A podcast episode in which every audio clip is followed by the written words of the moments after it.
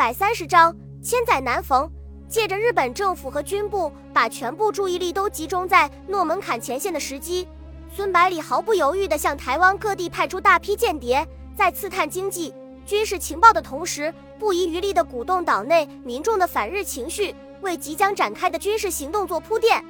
起先，福建方面都是利用走私犯、渔民和一些主动到大陆来参加抗日的爱国志士进行地下工作。随着人员来往的逐渐增多。开始向社会的各个阶层渗透，而日本人此时大力推出的改用日本姓名的运动，更是起到了推波助澜的作用，把很多摇摆不定的中间派推到了大陆这边。面对如此喜人的形势，孙百里随即开始进行登陆台湾的军事部署。首先，派出大量的精干小分队深入岛内，在日军重点布防的地区潜伏下来，准备迎接大军登陆。其次，命令谍报人员用日币假钞收购粮食。在阿里山地区设立秘密仓库，作为战略物资储备起来。再次，从国土防卫司令部下属的各部队当中挑选福建本地士兵组成台湾军团，在福州的训练基地集中训练。为了提高官兵们对台湾的认识，孙百里特意让工兵部队在训练基地按照五比一的比例修建了登陆地点滩头的模型，由攻击部队反复演练，直到烂熟于胸。最后。对从美国买回来的几艘退役登陆艇全面整修，作为运输重型装备和士兵的工具。为了弥补运力不足的缺点，马尾船厂生产的快艇也全面改装，增加了装甲和武器。另外，还以安全检查为名，对沿海各港口的商船和货轮进行了认真的评估，准备在战时征用部分可用的船只。就在中国战场陷入短暂和平，日本全力投入诺门坎前线的时候。野心勃勃的希特勒和心怀鬼胎的斯大林只是各自的代表，在莫斯科正式签署了苏德互不侵犯条约和附属秘密议定书，结成军事政治同盟，准备一起瓜分波兰。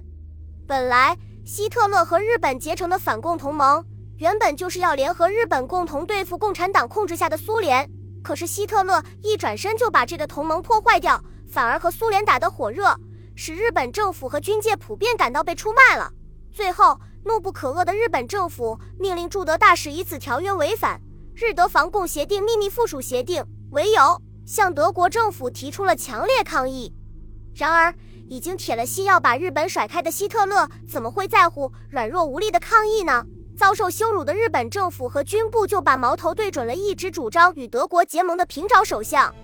由于受到国内政治势力的猛烈抨击，八月二十九日，平沼被迫宣布辞职。他在辞职声明中痛悔莫及地宣称：“欧洲形势复杂离奇，我国以往的政策到此为止，本人辞职下台。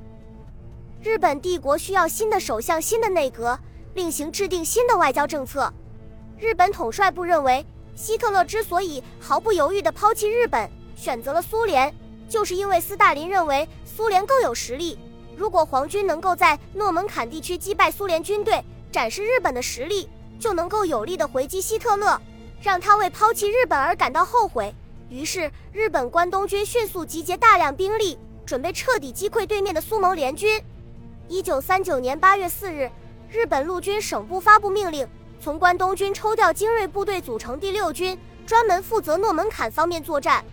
而苏联方面也毫不示弱地向诺门坎地区集结，在八月初就达到了三个狙击师、七个坦克旅和两个炮兵团的兵力。另外，在防线纵深还有五个步兵师和大批飞机作为预备队。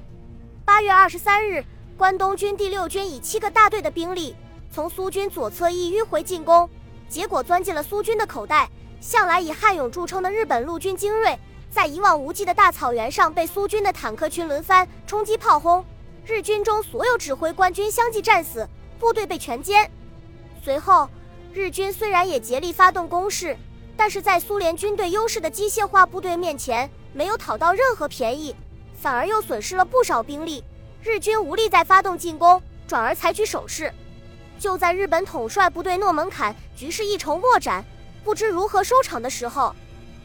从欧洲传来了惊人的消息：一九三九年九月一日，德国军队全线进攻波兰，在欧洲燃起战火。日本政府对背信弃义的希特勒引发了欧洲大战的导火线感到幸灾乐祸。由于受到希特勒所谓反共协定的愚弄和平沼外交失败的教训，新任首相阿布信行于九月四日发表日本政府声明，值此欧洲战争爆发之际，帝国不予介入，决定专项解决中国事变迈进，明确表示日本绝对不会去履行与希特勒签订的同盟条约，出兵攻打苏联。如果欧洲国家要攻击德国的话，完全不用顾及日本的态度。至于日本同苏联在诺门坎的战争，在阿布首相看来，那本来就是希特勒的事。日本人只是轻信了他的反攻诺言，才踩进了那片泥沼中。但是毕竟还没陷得很深，现在拔出来还来得及。只有中国的战争是日本自主发动的，打好打坏都是日本的事，不指望别人帮忙，更不想让外人来干涉。日本内阁新任首相的声明，实际上就是向西方各国表明，日本无意过问除中国事变之外的任何事情。日本政府表面了自己的态度之后。日本陆军部随即命令关东军停止调动军队，准备与苏联和平解决诺门坎事件。让日本人意想不到的是，驻苏大使刚刚向苏联提出停战的要求之后，斯大林又一次像张古峰事件那样，马上满口答应停战，而且其停战的迫切心情甚至比日本人还强烈。原来，德国军队越过波兰边境之后，迅速击溃波军的抵抗，长驱直入。占领了大片的波兰领土，甚至连当初约定给苏联的那一部分也毫不客气地收入囊中。因为苏联军队还没有进入波兰，而苏联方面由于和日军在诺门坎激战不休，无暇西顾，只能眼睁睁地看着希特勒把本属于自己的土地据为己有。故而，日本的求和正中苏联的下怀，就毫不犹豫地答应下来。九月十五日，日。苏双方在莫斯科达成停战协议。次日，后顾无忧的苏联红军便大规模越过国境线，直扑波兰，参与瓜分领土的盛宴。与此同时，集结在诺门坎一线的军队和所有重型装备，全部经过西伯利亚铁路运往西线。诺门坎事件和欧洲大战的爆发，不但没有牵制日军一兵一卒，反而使日本统帅部彻底摸清了苏联的底细，专而全力对付中国。从而使中国军民的抗战更加艰难，加深了中日战争的残酷性。此时，日本统帅部新编的八个师团已经全部成军，加入中国派遣军的战斗序列，解决了一直困扰着敌人的兵力不足问题。于是开始筹划发动新的攻势，压缩中国政府的生存空间，迫使其放弃抵抗。驻扎在武汉的第十一军，虽然在南昌会战中粉碎了中国军队的反攻，并保住了南昌。但是被第五和第九战区夹击的形势并没有改变，于是冈村宁次就集中了第三、第九、第十三、第三十三、第一百零一等五个师团，第三舰队的舰艇三百余艘，海军陆战队一个连队，飞机百余架，总兵力超过十八万，准备从赣北、鄂南、湘北三个方向同时进攻，围歼第九战区中央军精锐，并计划于九月三十日以前占领长沙城。另外。为了防止强大的第十九集团军出闽作战，冈村宁次特意把第十五师团放在南昌，第十七师团驻守鹰潭，护城犄角之势，进行严密监视。与此同时，日军统帅部为配合即将在南京粉墨登场的汪精卫政权建立全国性的亲日政府这一需要，在南京设立中国派遣军总司令部，统帅华北方面军、第一军、第十二军、第十一军、武汉、第十三军、上海。南京第二十一军、华南以及在华全部陆军部队，为了体现阿布首相专一对付中国抗战这一新战略思想，派遣军的总司令部由日本陆军三巨头参谋总长、陆相、教育总监之中的两个巨头担任统帅职务。教育总监西尾寿造大将任总司令官，陆相板垣征四郎中将任总参谋长。在冈村宁次开始攻击长沙的时候。日军统帅部又开始策划新的攻势，准备夺取广西南宁及法属印支北部，从而切断通过南宁进入法属印支的中国补给干线。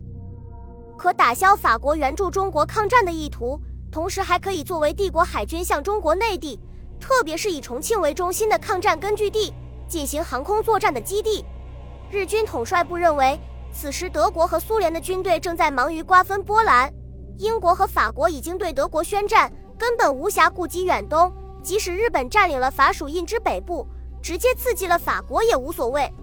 日军的战略部署是从广东和广西兵分两路同时进攻。广东方面由第十八师团、第三十八师团、第一百零四师团和第一百零六师团从广州向北主动攻击第十二集团军，以牵制其增援广西。广西方面则以第五师团和近卫旅团、第五舰队、第三联合航空队从钦州地区登陆，北攻南宁。北路的冈村宁次发动攻势不久，第二十一军开始向广州附近集结军队，大规模的部队调动很快被第四战区的情报人员察觉，并迅速送到孙百里的指挥部里面。面对日军如此猖狂的进攻，孙百里意识到一个千载难逢的好机会已经摆在面前，只要善加利用，完全可以彻底改变福建的战略态势，争取到战场上的主动。